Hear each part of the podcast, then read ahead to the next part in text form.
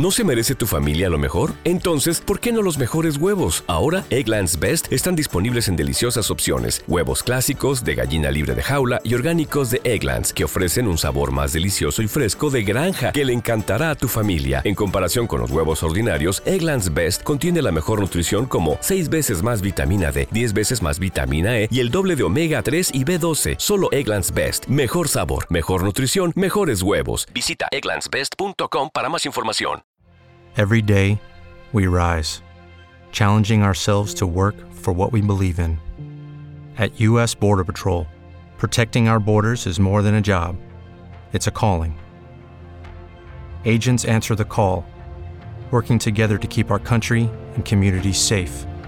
If you're ready for a new mission, join U.S. Border Patrol and go beyond. Learn more at cbp.gov/careers. Semana Podcast presenta Café Musicast. Café Musicast.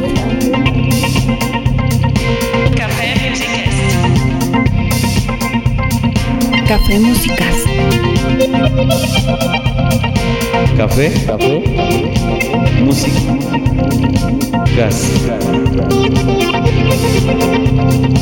Café Musicast.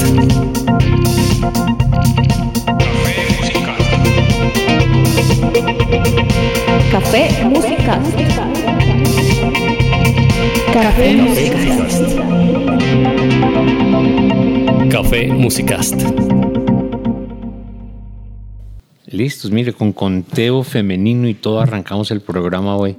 Es que es muy técnico ahora semana.com. Sí, o sea, un gracias, salto adelante. Tatiana. Un salto adelante en la tecnología, un paso pequeño para el hombre. Sí, algo así, pero muy grande para la humanidad. Bueno, Manolo, ¿cómo está? ¿Cómo le va? Yo bien, bien, aquí dedicados a prepararnos para esta nueva temporada de Café Musicast. Para el nuevo año que, bueno, ya inició hace algunas semanitas, pero Sí, pero, pero nuevo. para efectos, no.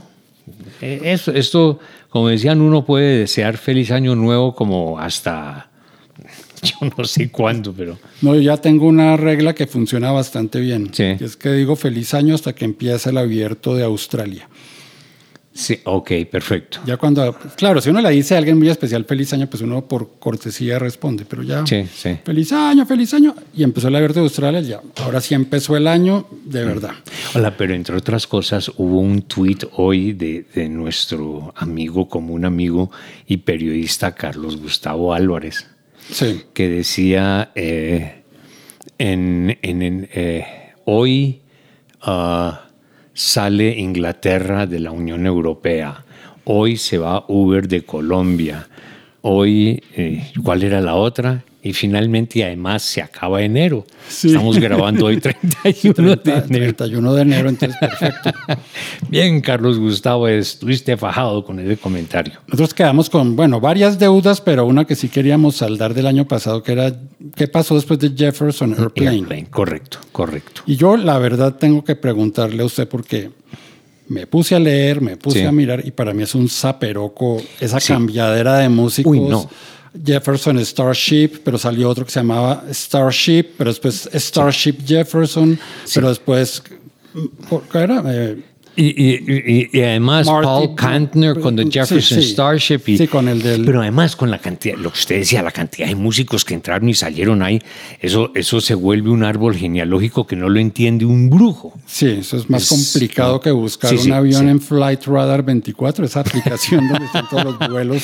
Ah, sí, sí, la, el flightaware.com. Y ya que estamos hablando de aviones, pues, pues un buen símil, ¿no? Ahora que caigo en cuenta, este Flight Radar, si usted quiere entender cómo funcionaba, cómo pasó de Jefferson Airplane a Jefferson Starship, entre a la aplicación www.flightradar24 y ponga la ruta del Atlántico Norte y verá, es más o menos algo así. Sí, sí, en donde, en donde uno ve 300 mil avioncitos volando en todas las direcciones, ¿no?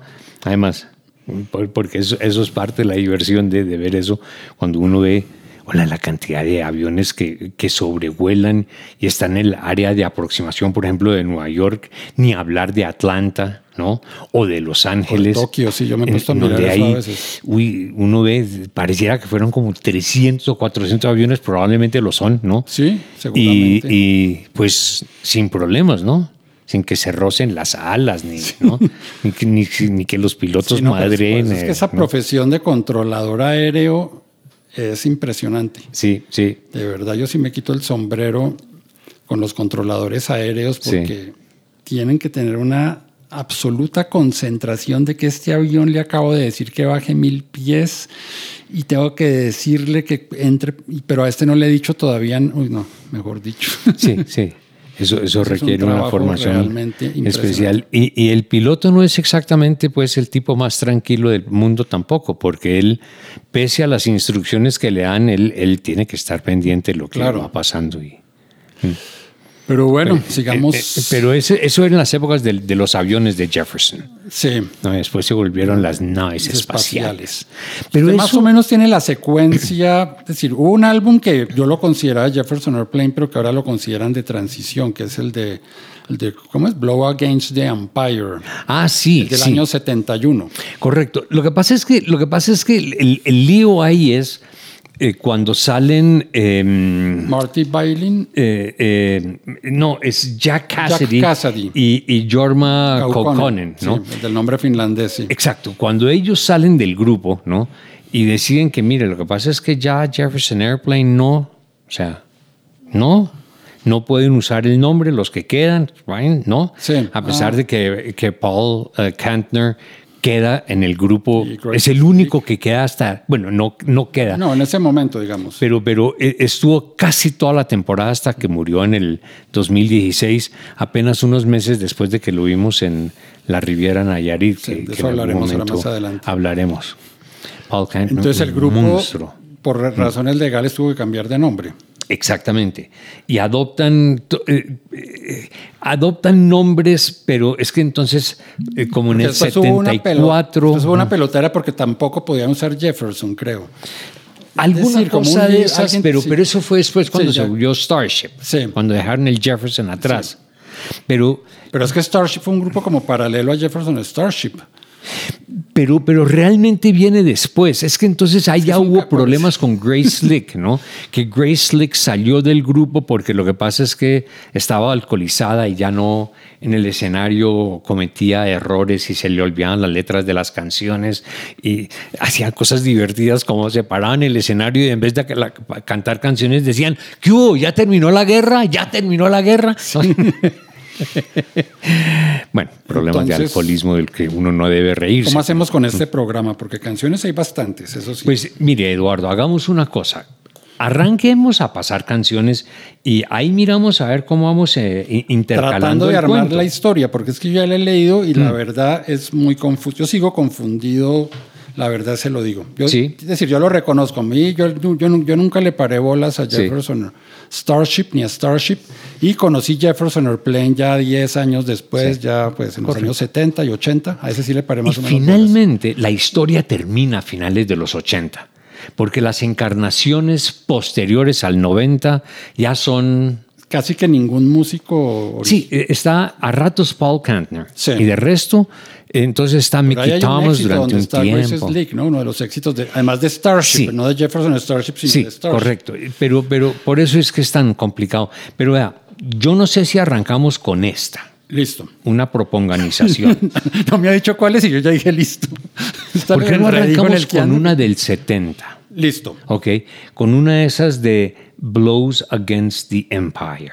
De ese álbum. Sí. Que es el Yo no álbum sé cuál bisagra. canción pasar de ahí. Yo no sé si usted tenga alguna sugerencia. No, la verdad no. Bueno, entonces eh, yo le propondría, echemos a Red Octopus. Que es el álbum que tuvo un mega éxito. Sí me acuerdo mucho del éxito Sí. de ese álbum. Que, Del año pero- 75. Mm, sí, eso Sí, es Red como- Octopus, que es el segundo álbum de Sí, la no, es que discografía eso- de eso ya ellas. es muy viejo. la- digo, es muy nuevo. Pero nuevo con respecto a que 75. Pero es que estamos hablando 71, 70. Ah, pues, pues pongamos algo de Blow Up Against the Empire. sí. Yo lo tenía en mi disco duro como un disco de Jefferson Airplane, la verdad, como el último álbum en estudio que hicieron ellos. Sí, sí, pero, pero eh, si echamos um, Blows Against. Este, no, pero es que este. mm, Miracles. Miracles. Ah, Ese es del año 75 también. Sí, pero arranquemos con eso. Por algún lado toca arrancar. ¿Quién dijo que esto tenía que ser cronológico? Listo.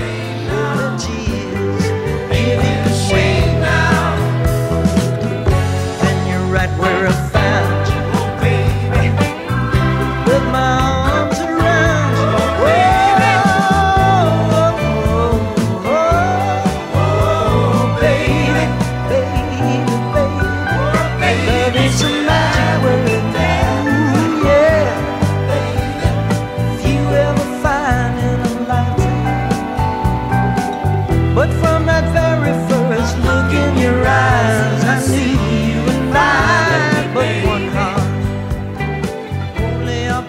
hay, hay veces que es necesario agarrarse los ojos y tapárselos porque esto, esto se vuelve muy complejo.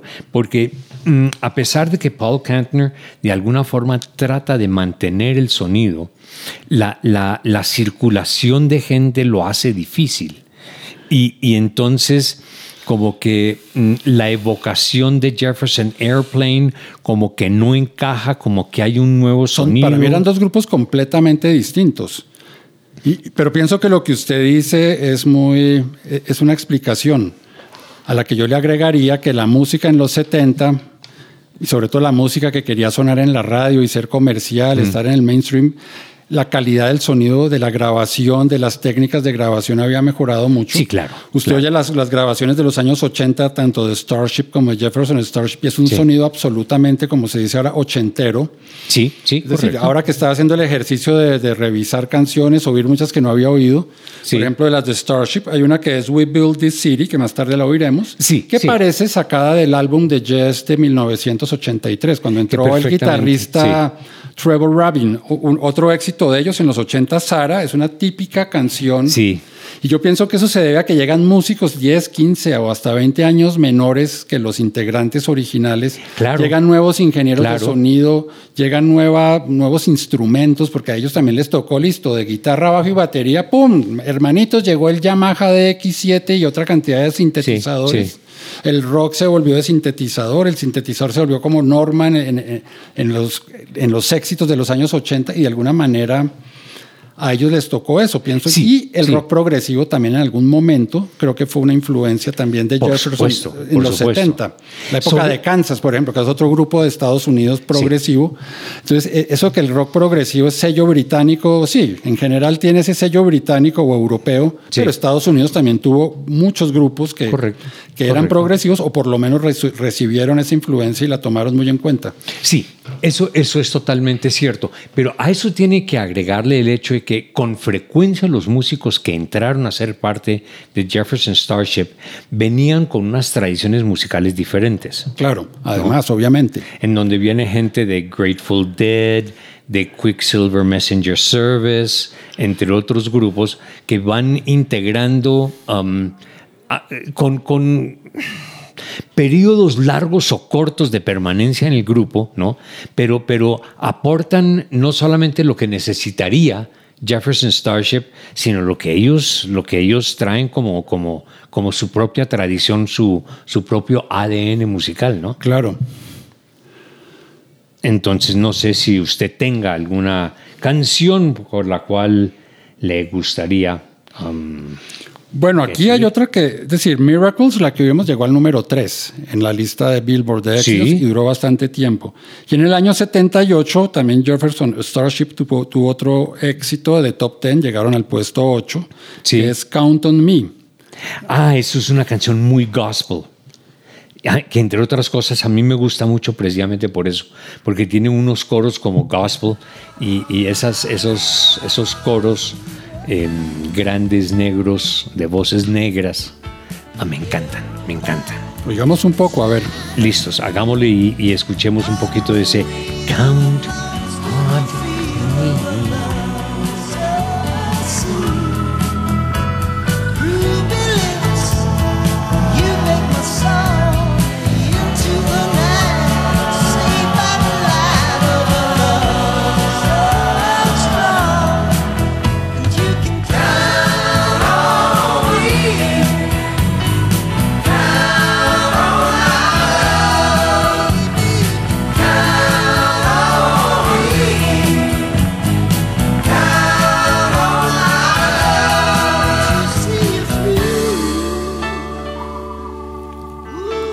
esta clasificaría para nuestro especial de canciones de autoayuda. Yo no conozco la letra, pero Eh, eh, a ver, Cuenta sí, de alguna conmigo. forma, ¿no? Tiene, tiene como esos tonos de, yo te doy la mano si estás que tú me triste. ayu- que yo te estoy aquí para ayudarte. Tienes mi hombro Sí. para que lo apoyes. Exacto. y- y- No sé, no conozco la letra, pero eso Y ahora que está cumpliendo eh, 50 años Bridge Over Troubled Water. Además, sí. A mí me, Todo- todo me han pegado unos vaciadones en Twitter por escribir eso, que Hey Jude y Bridge Over Troubled Water son canciones de autoayuda. Pero, ¿Yo qué hago? Son canciones de autoayuda. Sí, sí, o sea. Y You Got a Friend de Carol King, es pura autoayuda. Y no Sí. sé si esta también forme parte de ese... Pero, pero, pero es una canción que ah, a mí me encanta. Vuelve y juega, a mí me encanta. ¿Sabe qué otra canción, ahora que me puse a pensarlo, me, me- me gustaba mucho de, de Jefferson? eh, todavía no era Jefferson Starship, pero finalmente lo era, ¿no? Es el tema de um, Ride the Tiger. Creo que eso era el 74. Eso lo alcanzamos a pasar así como, uy, como de refilón en, en Radio 15, porque no se adaptaba mucho al estilo, ¿no? Pero ese pequeño rockero que vive en cada uno de nosotros. Sí. que, habita en, que habita en nosotros, sí. Ah, pongámosla. Esa sí yo no la Sí, conozco, es, esa es una, es una nota de canción.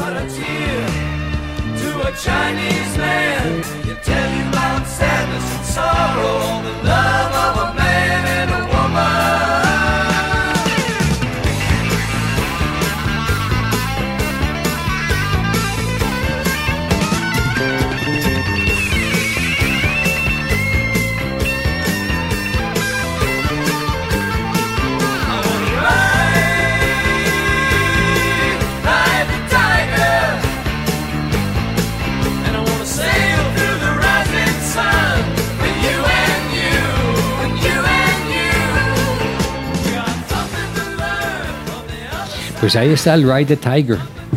Pues por lo menos la referencia de Ride the Tiger para que ustedes que escuchan y nos acompañan en este podcast después vayan a, a su plataforma preferida, la busquen y la escuchen.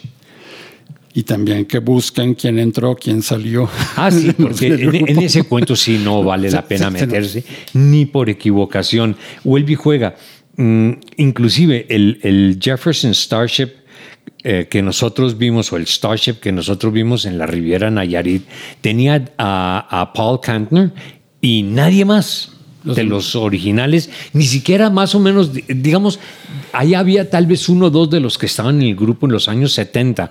Y la voz de Grace Slick, la hacía una, una cantante rubia gigantesca, una mujer que mide bajito un metro con ochenta, ¿cierto?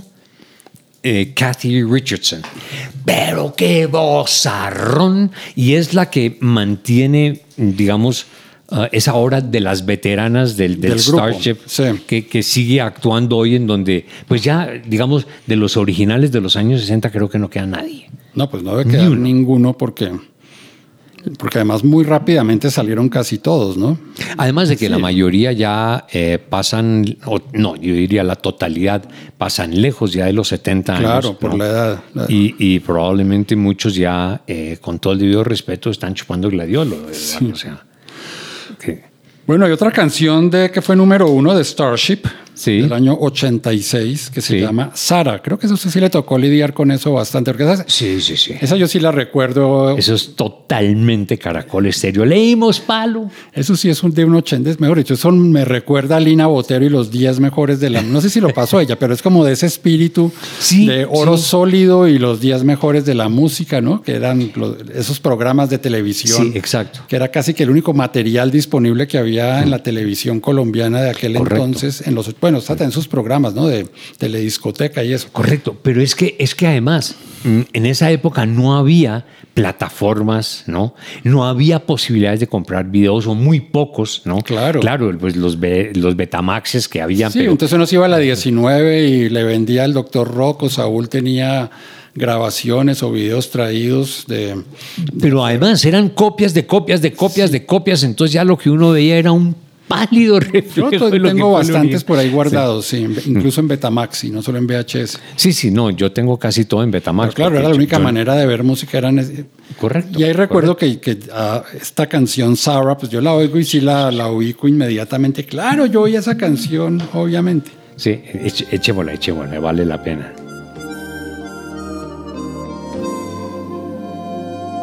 Sarah, Sarah,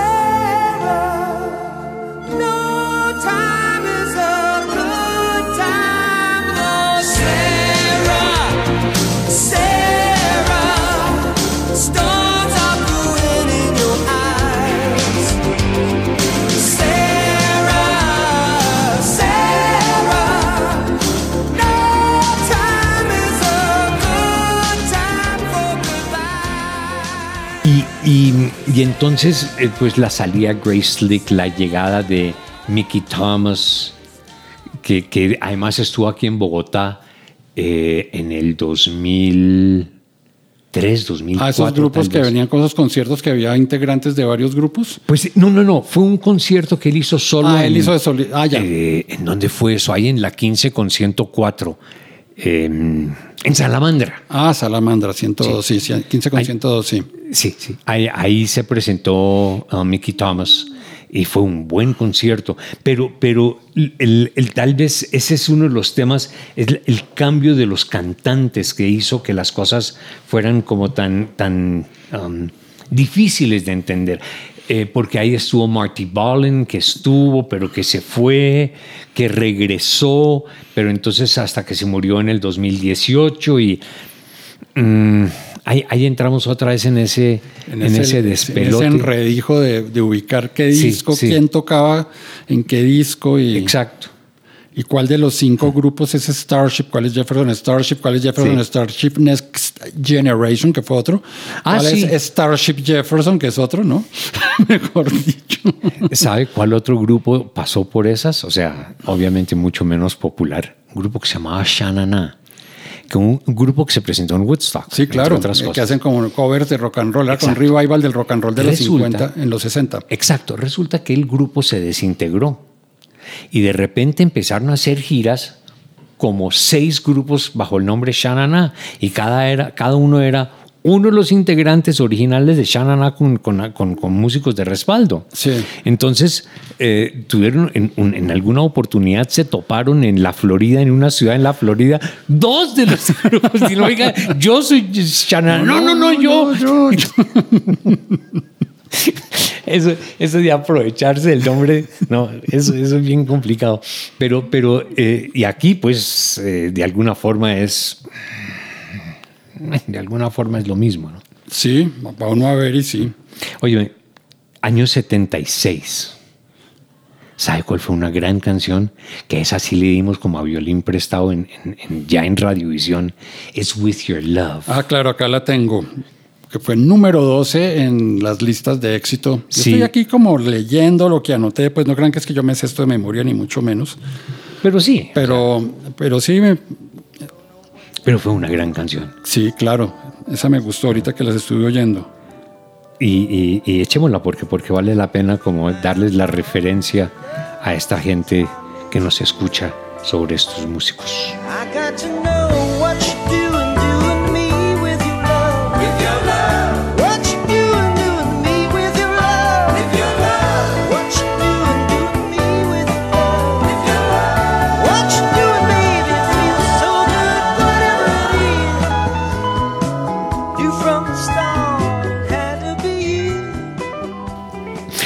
¿en qué íbamos? With Your Love. Ah, With Your Love, sí, sí. Es de esas buenas canciones todavía, de, de una época que prácticamente termina ah, con la década de los 70, cuando comienzan los 80, tienen unos cuatro o cinco años más de éxito, que es en donde viene eh, Sarah, donde viene We Built This City y otro par de canciones, pero de ahí en adelante es eh, de para abajo. En listas, sí, en listas de éxito, sí. No, Además de que me parece que la producción tampoco era buena. La producción en los 90 es bastante, bastante floja. No hay, no hay cosas ahí. Y hay como yo- muchos años entre un álbum y otro. Y, y no me parece que hay nada como muy emocionante ahí. No hay nada como muy es emocionante. decir, como que el grupo ha debido parar a finales de los 80, pues en términos prácticos, digamos. Sí, digamos, mm, yo no, yo no recuerdo ni una sola canción, ni un solo álbum de ellos de los 90. Algo que uno diga, eh, oiga, esto me... Sí. Nada, nada. Pero... Y de hecho todo lo que está en listas, pues en posiciones es de los 70 y, y rasga, no, y los 80 lo de Starship y 70 Sí, claro. y 70 eh, Jefferson Starship, bueno, tienen dos que son de los 80, pues en lo Mm. que anoté yo. Sí, pero, pero por ejemplo, 80 vienen canciones como Find Your Way Back, que es otra, es otra gran canción de ellos. ¿Quiere que la pongamos? Claro, poquito?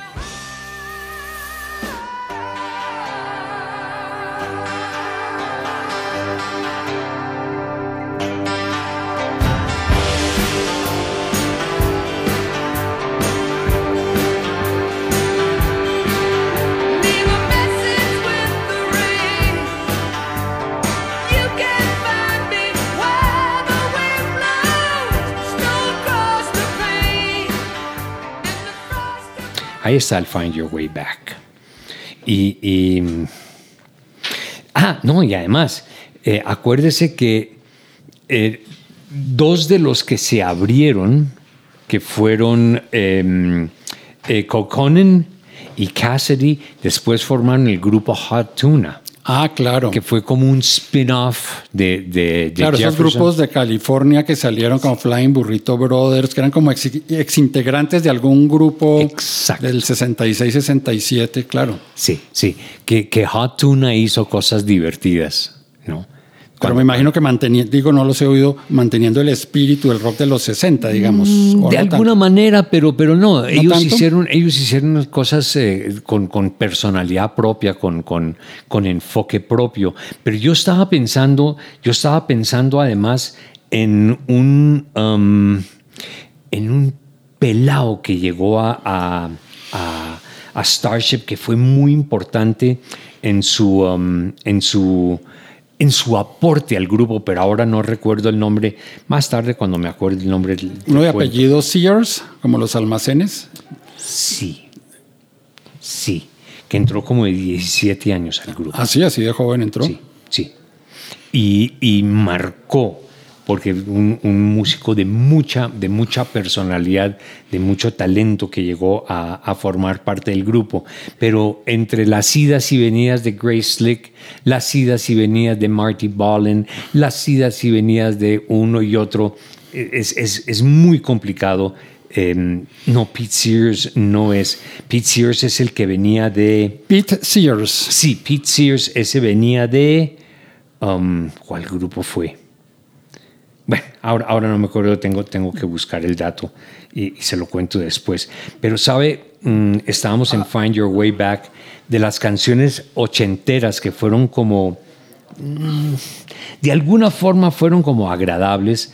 Hay una canción que yo recuerdo que es Wind of Change 83, 84. Echamos un pedacito. Sí, de eso?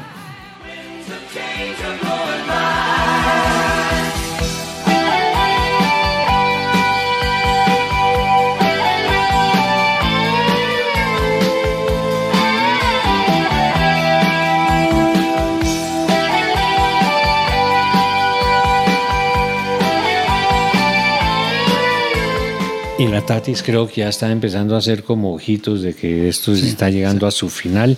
Sí. Entonces, eh, mejor dicho, la idea no era ¿no? hacer una historia cronológica de, de- de Jefferson Starship, sino mostrar un poquito el despelote en el que, a- que andaban, eh, digamos, desde, desde el punto de vista de sus, eh, de sus integrantes eh, de lo que hicieron musicalmente, que hay cosas muy interesantes, hay otras que son un bostezo, ¿no? Sí. Suele suceder, uno no puede exigirle eh, excelencia a- en todo lo que hacen, ¿no? Claro, ¿no? Y pasa con muchas agrupaciones, ¿no? Que duran mucho tiempo y hay álbumes que, Y eh, agrupaciones donde cambian tanto los músicos y pues pienso un poco en Yes también, ¿no? Como que se Sí. va Rick Wakeman, después vuelve, vuelve y se va, vuelve y vuelve. Después eh, hay dos grupos paralelos, uno que es eh, Anderson, Howe, Bruford Sí, y Wakeman. correcto. Con el Yes de Trevor Rabin. no- no, y vuelven y se unen en un disco, pero uno oye ese álbum Union y son cuatro canciones del combo de Trevor Rabin y siete canciones del combo de Anderson, Howe, Wakeman, Bruford. Sí, sí. Y el, el puente que hace que el disco sea de Yes es que canta John Anderson, básicamente. Sí, Eso correcto. es lo que hace que el disco se llama Union, es que hay como una especie de, como el puente de Icononso, ¿no? Que es como una cosita así que pasa por un abismo. Pero después esos Sí, grupos... correcto. Y yo pienso que con estos pasa un poco lo mismo, ¿no? Porque Sí, yo no que- pensaba porque- en ese porque- puente hacia amarras, Eduardo. Porque cómo hace un grupo para hacer un grupo si, si cada disco son músicos distintos, tendencias distintas, sonido distinto, producción distinta. Porque uno con los Rolling Stones nota una evolución y han cambiado, hay cosas distintas, diferentes, variadas, Sí. pero esos 50 años de los Rolling Stones, por lo menos cuatro, sí, cuatro músicos vienen desde el año 75. o antes. Sí, Sí, que eso es, pues, hablando ya de Ron Wood, sí, correcto. ya por lo que salió Bill Wyman, pero son los, hay- es decir, es un grupo que, y, y lo que realmente impone el sonido de los Rolling Stones siempre ha sido la guitarra de Keith Richards y la voz de, Sí. de Mick Jagger, y bueno, y el metrónomo, batería de... De- entonces de- esos grupos uno dice, listo, son los. Rolling Stones, pero si a mí me sueltan estas canciones de Starship, de Jefferson Starship, sin saber yo, yo puedo decir, oiga, ¿esto qué grupo será? Y no pienso para nada en Jefferson Airplane, por Sí, ejemplo, pero sí. para nada, porque son en las antípodas, pues. Sí, correcto. Ahora, la, la- la canción del cierre, que es el eh, We Built This City on Rock and Roll, ¿no? Eh, que construimos esta ciudad en el rock and roll, fue una canción que, que fue muy criticada, o ha sido muy criticada, como una de las peores canciones de la historia del rock. ¿no? ¿Ah, sí? Sí, sí, sí. fue sí. número uno y 1985. Hombre, pero además eh, es de esas canciones que, que me decían, Manolo, esta es su canción, porque gracias a usted construimos esta ciudad sobre el rock and roll. Entonces uno dice, wow, ¿no? Pero Y esa es la que yo digo que es muy similar a, lo, a como sonaba Yes desde mi punto de vista en la época del año 83 y el año 87. Esos dos álbumes, Big Generator y el que tiene un Sí. número que nunca me Ah, podía sí. acordar, 25014, bueno, donde estaba Owner of a Lonely Heart. sí, sí. Ahora oyendo esa canción yo decía, no, pues aquí me, me siento muy cercano al sonido de Yes de los años 80, de esa Sí. época. Sí, ahí va.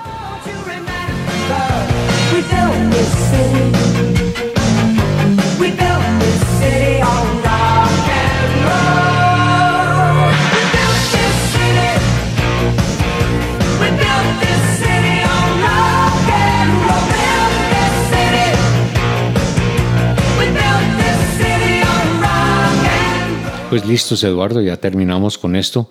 En cuento final, el... Afortunadamente no somos controladores aéreos porque habríamos armado una de estrellones en el aire con las distintas formaciones de estas aeronaves. Los habríamos mandado a subir, bajar, aterrizar. Realmente. Sí, no, o sea, habría que tener, eh, eh, habría que tener pues un, un, eh, una hoja, ¿no? Sí. Explicando este Sí. entró, este salió. No, y eso con- hablado es muy difícil. Exacto. La verdad. Es- no es por complicado. disculparnos, pero es que Pero, pero déjeme brevemente, ese concierto de diciembre de 2015 de, de- en, el, en el Festival de Rock Clásico de la Riviera Nayarit, ¿no? Um, la presentación de Jefferson Starship fue muy, muy emocionante. Uno, porque la Kathy Richardson es una tremenda cantante, ¿no? Además de que es una mujer imponente, ¿cierto? Pero, pero es una tremenda cantante que, que maneja escenario con una facilidad increíble, ¿no? Pero eso sí, mm, aunque no lucía mucho, eh, Paul Kantner era claramente el hombre que dirigía, era el hombre de las galletas en el grupo sin duda alguna, pero uno, uno um, se emocionaba la forma en que se integraban, en que esta mujer sin pretender ser Grace Slick o, cantar las canciones de Marty Ballin, ella cantaba lo que tenía que cantar, lo canta a su estilo, con su chorro de voz, y es un show eh, sin pirotecnia. Aquí vinimos a lo que vinimos, hacemos nuestras canciones y fuimos. Y finalmente, eh, Kathy Richardson con, con el cencerro. Y hágale. O sea, eh, y con ritmo, con, con... Ah, es que fue un show muy bueno. Ah, pues qué rico para usted que Sí. tuvo la oportunidad de verlos en Como vivo. con 50 personas más en un escenario donde esperaban como 3 mil. Pero bueno, nos Bueno. vemos la próxima. Claro que sí, Manolo. Tatis, gracias.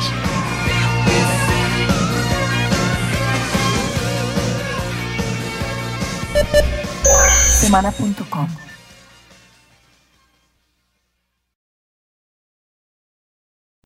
Lucky Land slots, you can get lucky just about anywhere. Dearly beloved, we are gathered here today to. Has anyone seen the bride and groom? Sorry, sorry, we're here. We were getting lucky in the limo and we lost track of time. No, Lucky Land Casino, with cash prizes that add up quicker than a guest registry. In that case, I pronounce you lucky. Play for free at LuckyLandSlots.com. Daily bonuses are waiting. No purchase necessary. Void where prohibited by law. 18 plus. Terms and conditions apply. See website for details.